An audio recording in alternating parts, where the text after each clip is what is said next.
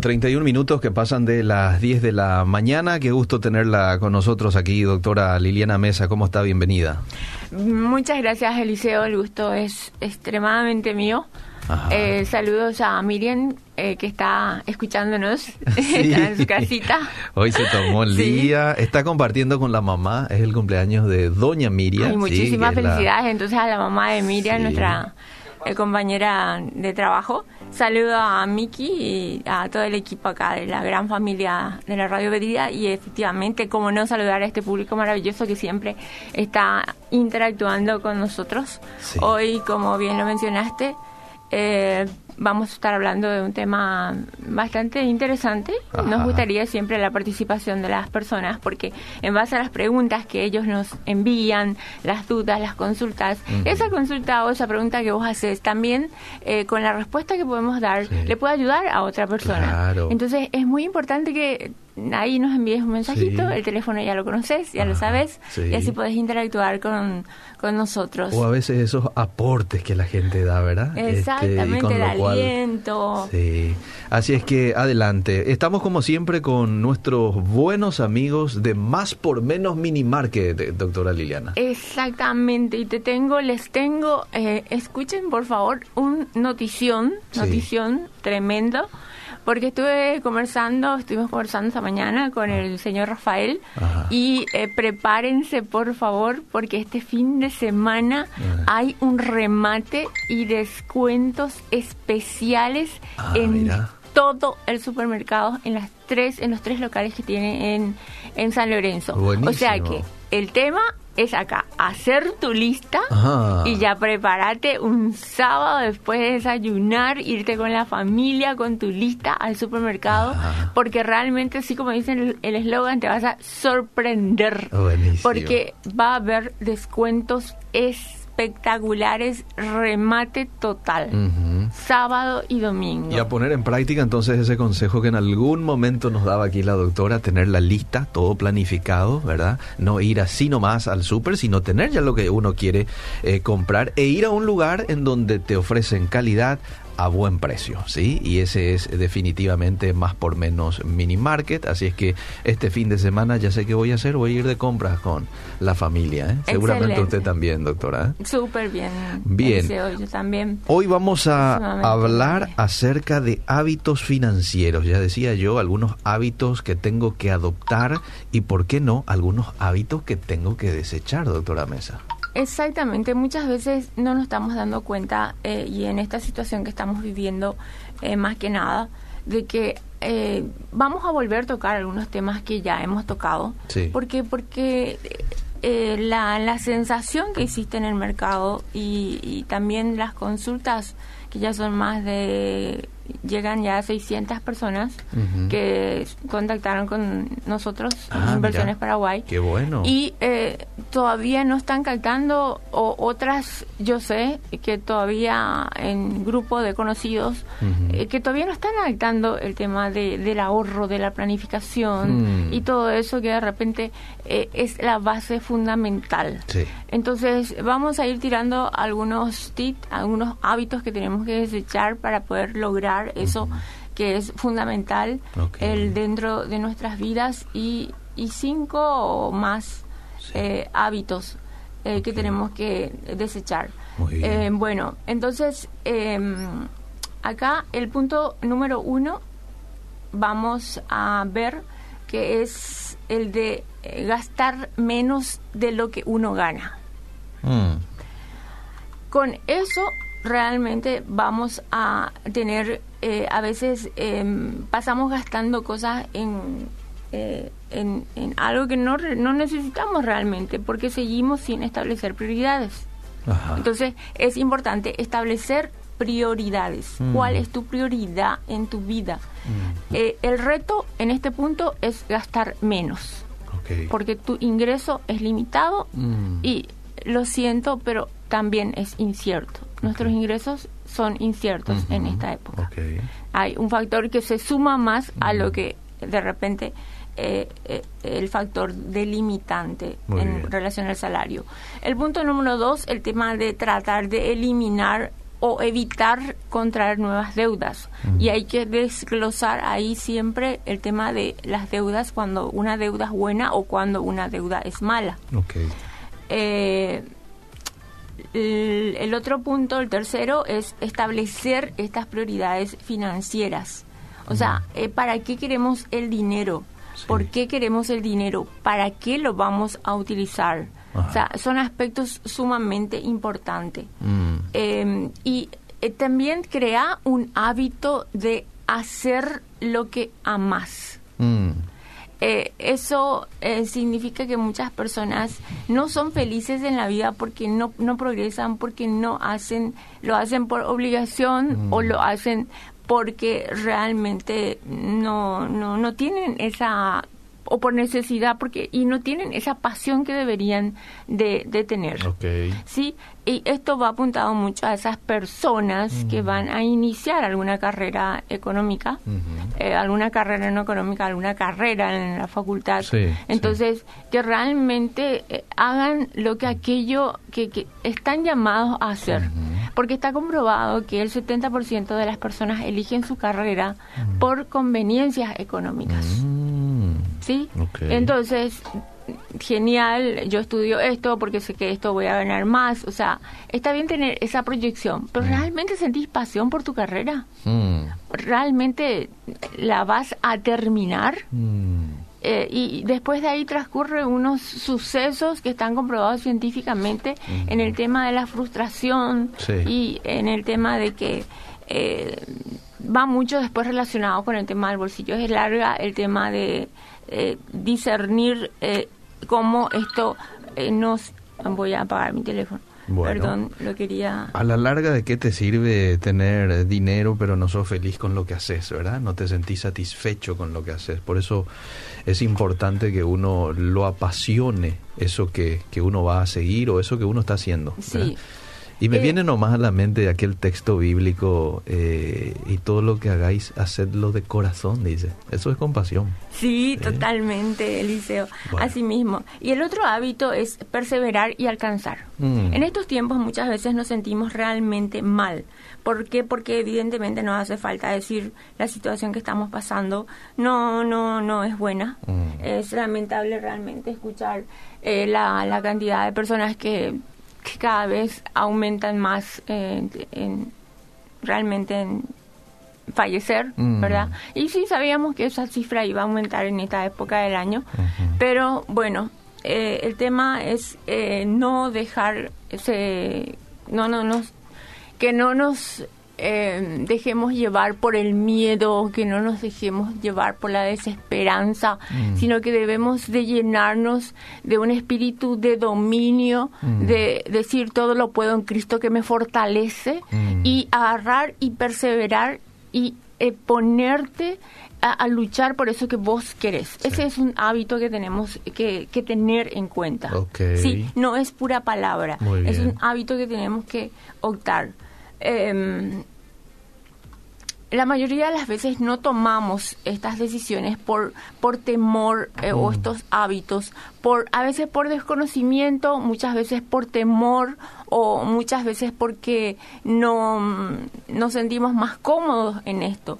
Pero si es que hacemos eh, un análisis realmente de nuestras vidas y hacemos pequeños sacrificios, mm. realmente esos van a darnos una tranquilidad muy importante mm. dentro de nuestro bienestar ah, y va a aportar a nuestro bienestar financiero dentro de nuestra economía. Claro. ¿Está? Muy bien, excelente. Entonces vamos a tratar de crear y mantener buenos hábitos financieros mm. a lo largo del año.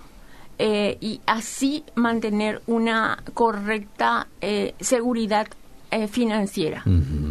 Eso es sumamente importante. Y tenemos herramientas para eso. Para eso vamos a tener que analizar nuestras finanzas, familiarizarnos con nuestras finanzas, que es sumamente importante. Vamos a educarnos financieramente, cambiar nuestras para, nuestro paradigma, ¿verdad? Eh, eh, nuestra forma de pensar y, iniciar, resetearnos, mm. eh, cambiar nuestras costumbres y nuestras formas de vida. Mm. Eh, también el factor número uno que, que siempre voy a voy a, hacer hincapié, eh, un mal hábito es eh, que la gente está en este momento tomando créditos mm. Para hacer emprendimientos sin tener el conocimiento o el plan financiero mm. para tener un negocio. Okay. ¿Sí? O sea, en la desesperación, mm. porque las tasas están bajas, mm. hay facilidad en acceso al crédito, mm. efectivamente la gente está tomando mucho crédito. Okay. Y, y, no está teniendo un plan financiero. Entonces no tengas ese hábito. Tener el hábito de consultar efectivamente, de hacerte asesorar y ahí efectivamente, a partir de ahí, tomar la decisión.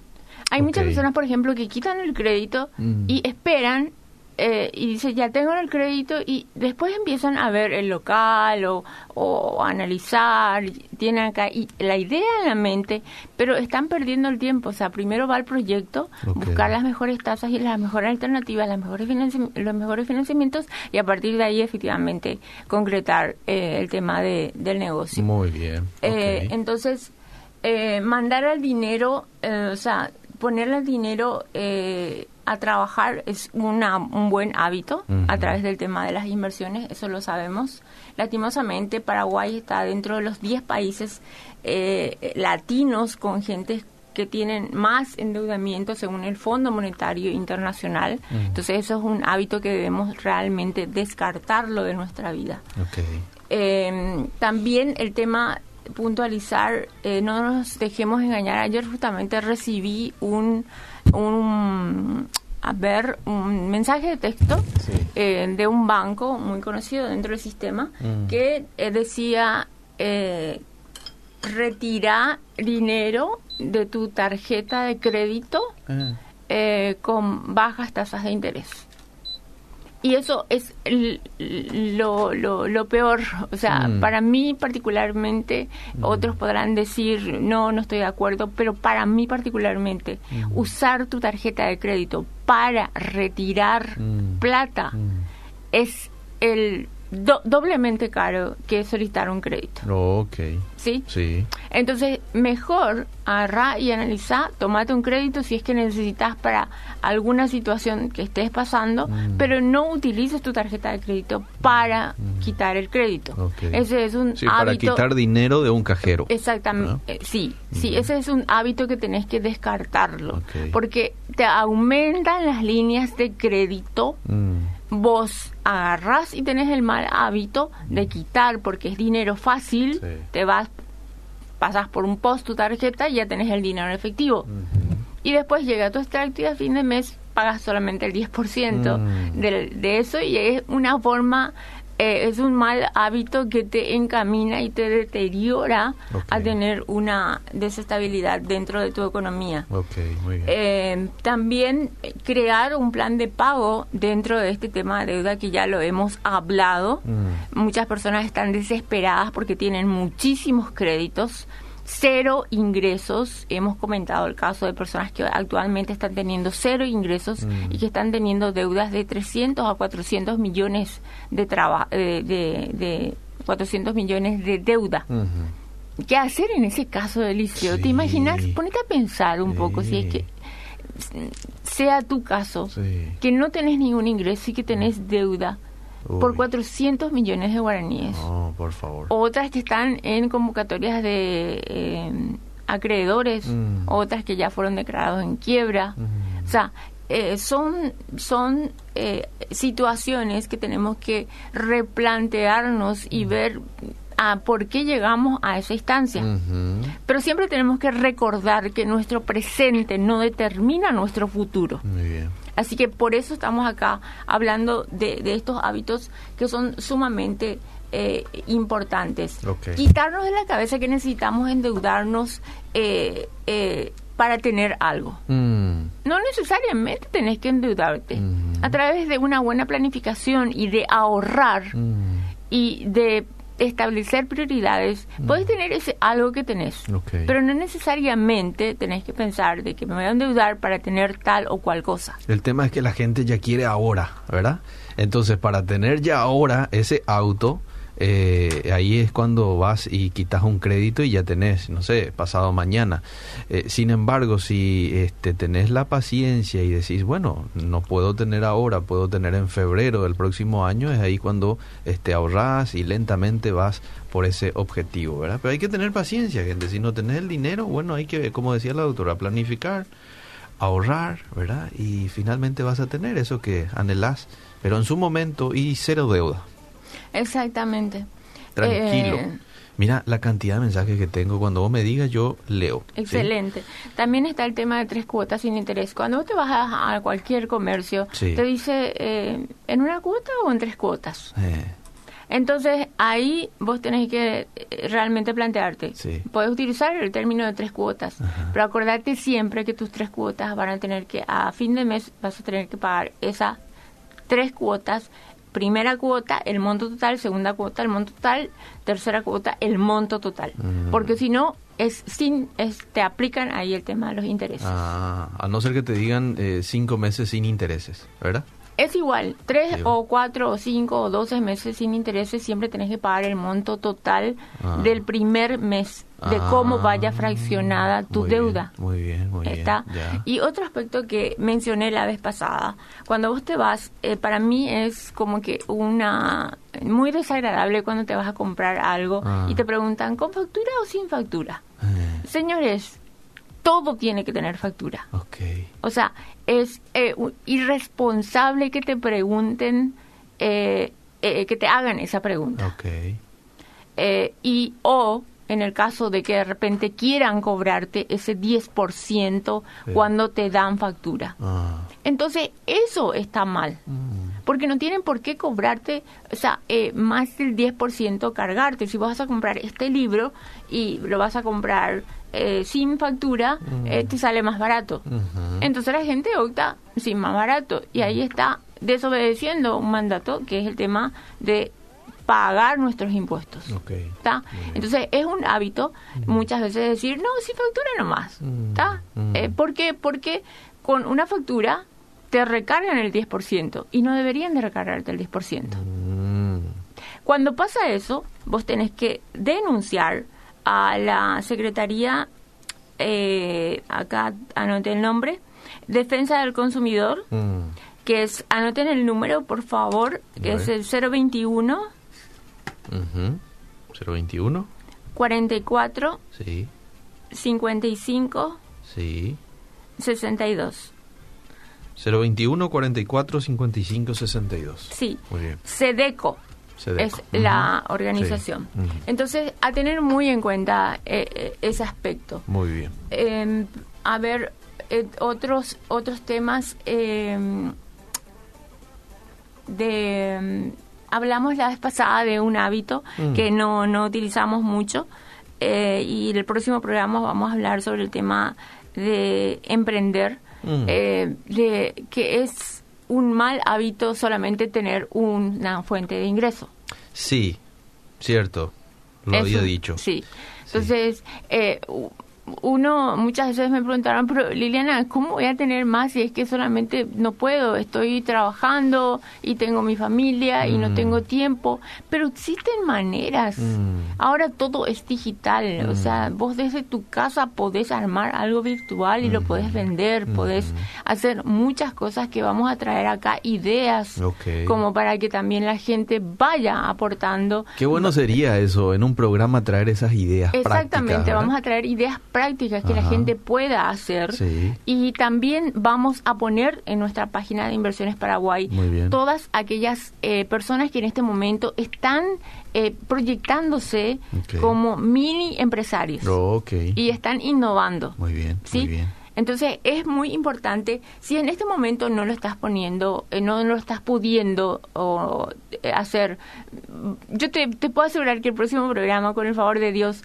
se te va a aprender alguna, vamos a pedirle discernimiento a- al Espíritu Santo como para que tengamos otra fuente de ingreso, porque sí, sí tenemos que tener otra fuente de ingreso y tener como una meta mínimo Mm. en esta edad productiva, Sí. recordad que Sí. desde eh, 20 a 40 años, que es nuestra edad productiva según nuestro ciclo de vida, Sí. ahí tener el, el tema de proyectarnos y trabajar fuerte, duro, Ok. sí, con ganas, Ajá. con ahínco, Ajá. para poder realmente decir yo voy a tener siete fuentes de ingresos. Eso, muy Sí. bien. Entonces, eso es muy, muy, muy, muy importante. Bueno. El tema presupuesto que ya lo hemos visto y hablado muchas veces. Mm. Te quiero dar un tip, eh, hábitos. A ver. El tema de hábitos, eh, que, que parece mucho, el tema de sustituir gaseosa por agua o jugos naturales. Mm. Una persona en promedio consume 100 litros de gaseosas para una familia con 5 personas y el gasto supera fácilmente 5 millones al año, Eliseo, mi querida audiencia. Uy. 5 millones al año Sí, eh, en, en bebidas. en bebidas, consumiendo 100 litros de gaseosa eh, para una familia de 5 miembros. Ajá. Buena Y- plata.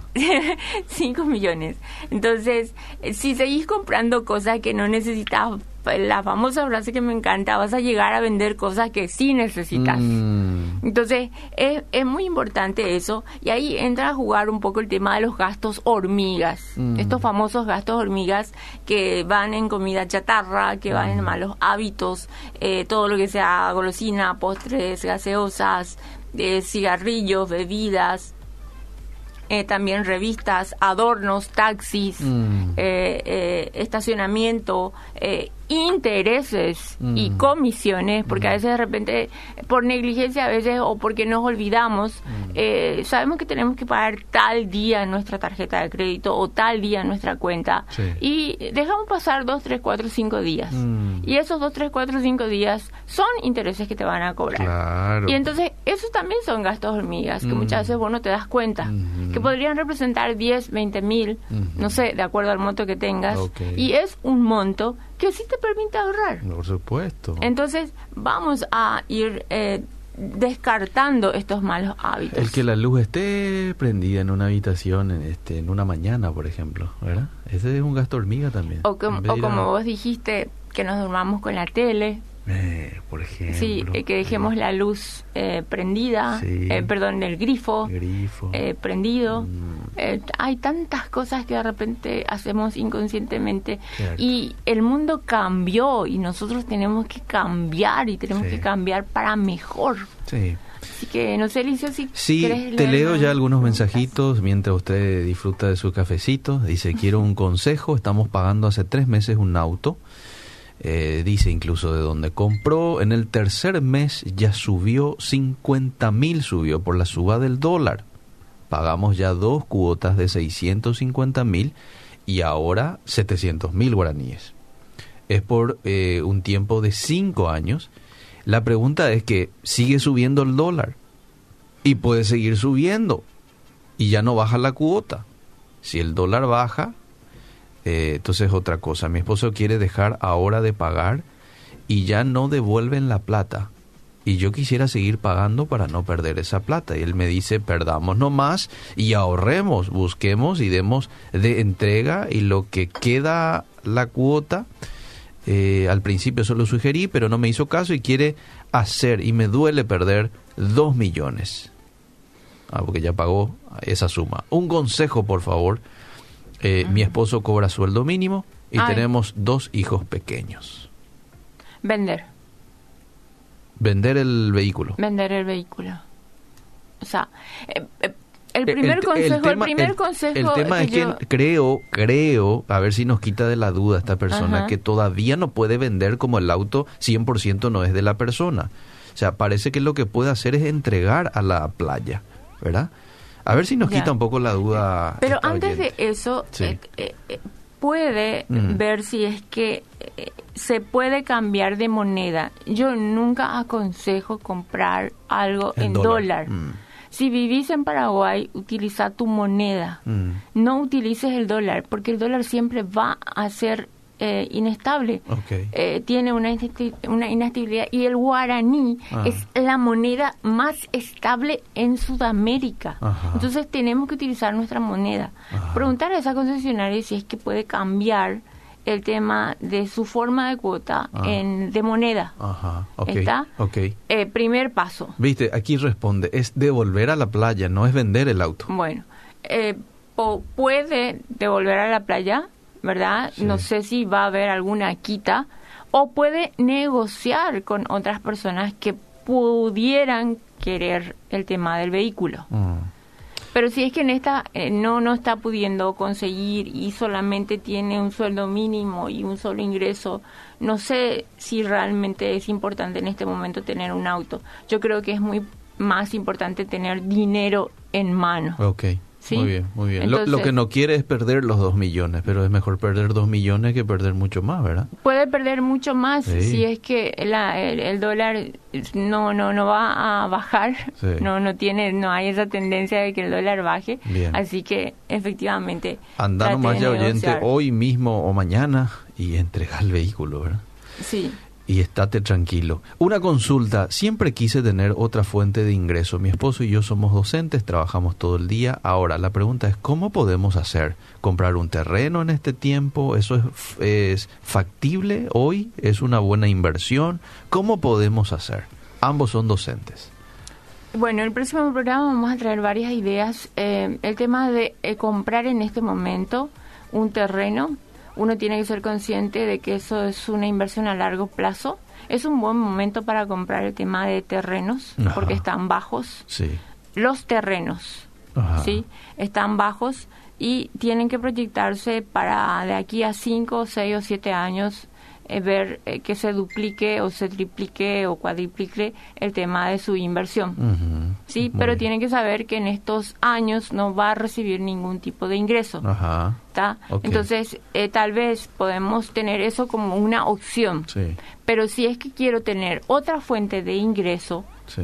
Y que eh, me genere realmente ingreso, porque es lo que estoy necesitando yo ahora, Mm, podríamos tener otras alternativas. Ok. ¿Sí? Muy bien. Otros modelos de negocios que se pueden hacer. Ok.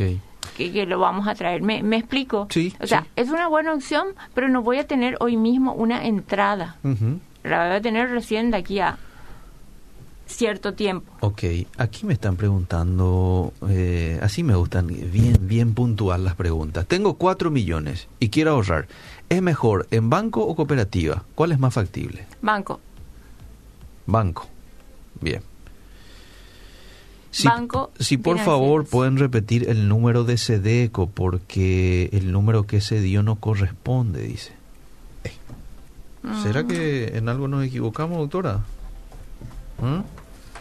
021-524-455. Eh, bueno, ese es el número que No, yo anoté. no, no, no. Yo No, anoté. no, no, es 524. Es 445 Sí, 445 562. exacto. Ahí está. 021 445 562. Ahí de está. todos modos, hagan, pongan en Google y, eh, y pongan defensa al consumidor número y ahí le va a salir eh, Sí. todos los números Sí, y sí, direcciones. Ok. Entonces, eh, eso es muy importante. Hoy las inversiones en bolsa de valores es seguro. Cuando hablamos de inversiones, eh, tanto en bolsa de valores o en bancos o en financieras, nunca inversión es sinónimo de seguridad. Se puede minimizar, sí. Y se pueden buscar varias alternativas a través de la bolsa de valores, sí. Ah, Pero no existe el tema de seguridad en ningún modelo. Y tampoco no nos dejemos engañar ahora con este tema del Forex que está empezando a entrar de nuevo en el tema del mercado, Mm. que son plataformas de inversión para ganar dinero rápido, también en el tema de esquema piramidal. mm. Y otro, un tema que no comenté la vez pasada, del tema de los bitcoins, Mm. que t- también se utilizan muchísimo como una fuente de lavado de dinero. Mm, Entonces, ojo a tener en cuenta eso. Bueno, seguimos. Entonces, eh, es, es muy, muy importante eh, ver y crear un plan de ahorro de una manera eh, que utilices tu dinero para lograr y alcanzar tus metas. Entonces vamos a revisar todos nuestros gastos, sabemos que tenemos que hacer nuestro presupuesto, vamos a definir el 10% o, o lo que puedas, pero empezar a ahorrar, establecer tu objetivo, que pueden ser a corto plazo. Por ejemplo, a corto plazo un objetivo buenísimo es crear un fondo de emergencia. A mediano plazo podría ser el tema de eh, comprarte no sé, algo que realmente te haga falta o la educación de tus hijos para la facultad, a largo plazo la jubilación o pensar en una especie de vivienda. Ok. ¿Está? Muy bien. Eso es muy, muy importante. Eh, un, un hábito es eh, el tema de decidir. Otro buen hábito es que eh, busques opciones de inversión. Ok. Mm, Y existen cuatro pasos, eh, ciencias del ahorro lo llamo yo. Cuatro pasos para ahorrar. Uno, visualiza tu meta. Ah, qué importante esto. Uno. Mm. Yo ahorro porque quiero llegar a. Sí. Ah. Dos, aterriza tu meta. Hmm. Tu meta tiene que ser específica, Eliseo. Sí. Y tenés que contestarte estas siete preguntas. Eh. ¿Cómo voy a ahorrar? ¿Cuándo? Mm.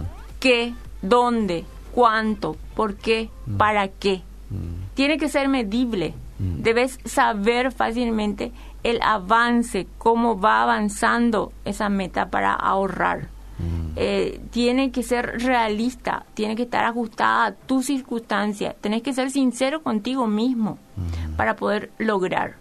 Eh, y tiene que ser, eh, tiene que tener un tiempo, un tiempo límite. Entonces, el tercer punto eh, que estamos hablando, las cuatro ciencias, los cuatro puntos de la ciencia para ahorrar, es tener un control de los gastos. Mm. Y esto es lo que más nos cuesta. Eh, el cuarto punto, haz un plan de ahorro, un plan, plan de ahorro.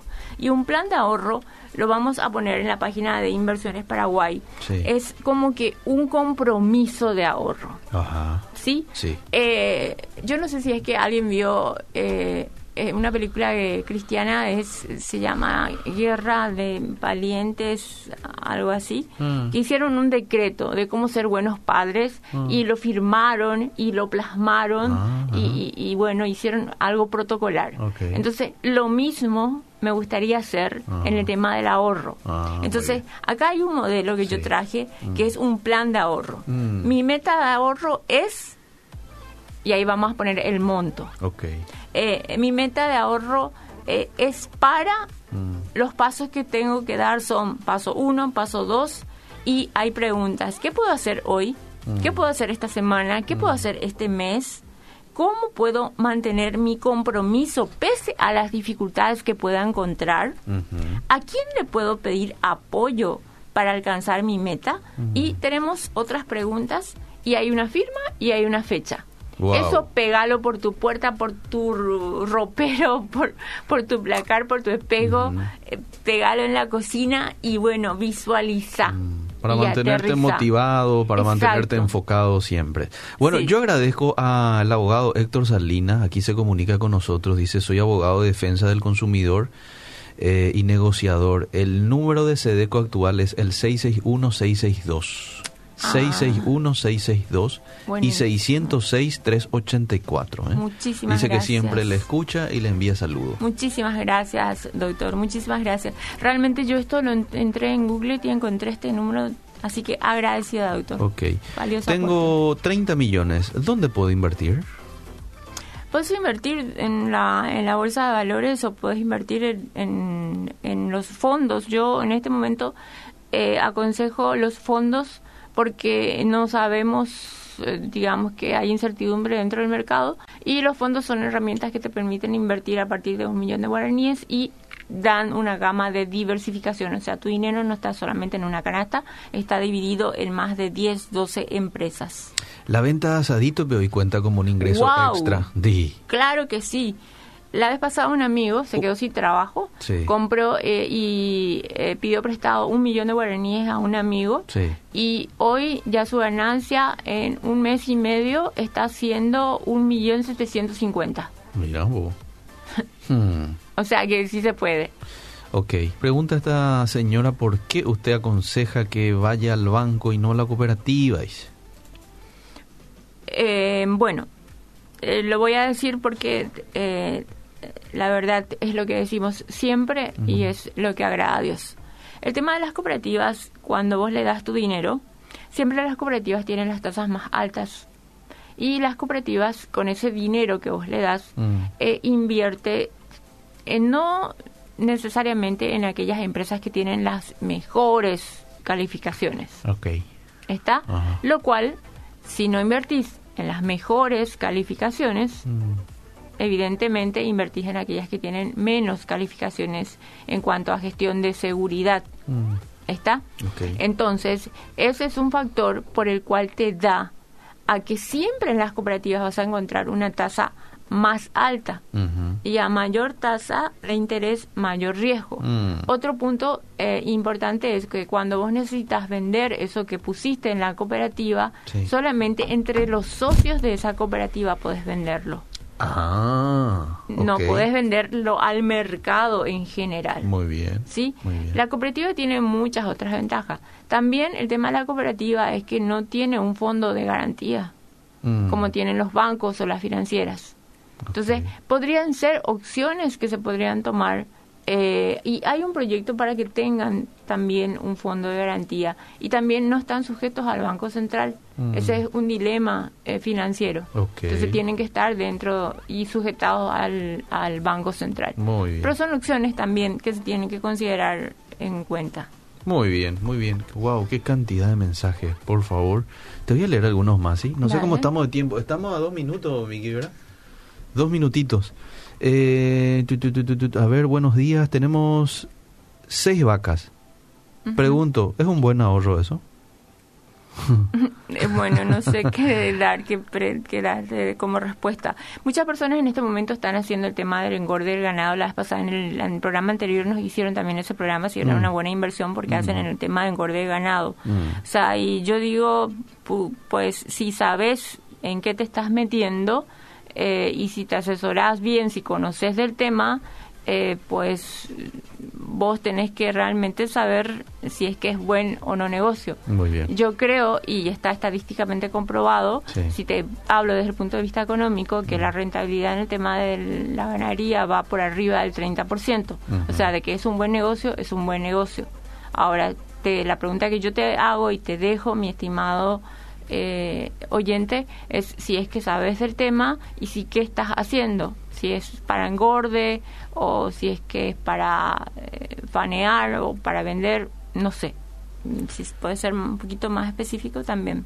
Bueno, eh, último, esta oyente dice si en algún momento puede hablar un poquito más usted acerca del Forex, eh, porque tengo mi marido que está demasiado ilusionado con el Forex y ya no sé qué hacer porque está mucho en la computadora, dice. Oh, oh, oh, oh. Palabras finales, Doc. Vamos a ver hábitos, hábitos eh, financieros resumiendo. Sí. Ahorrar, dividir y organizar los gastos del mes, son buenos hábitos.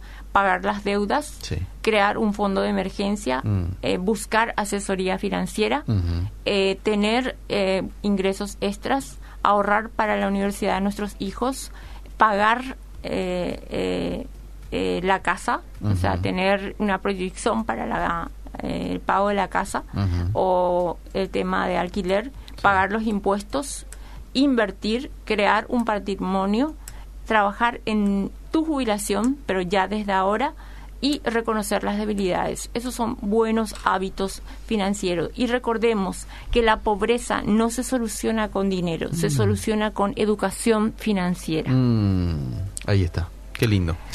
Doc, ha sido un placer compartir contigo y Dios mediante el próximo miércoles vamos a volver a charlar y crecer juntos, ¿sí?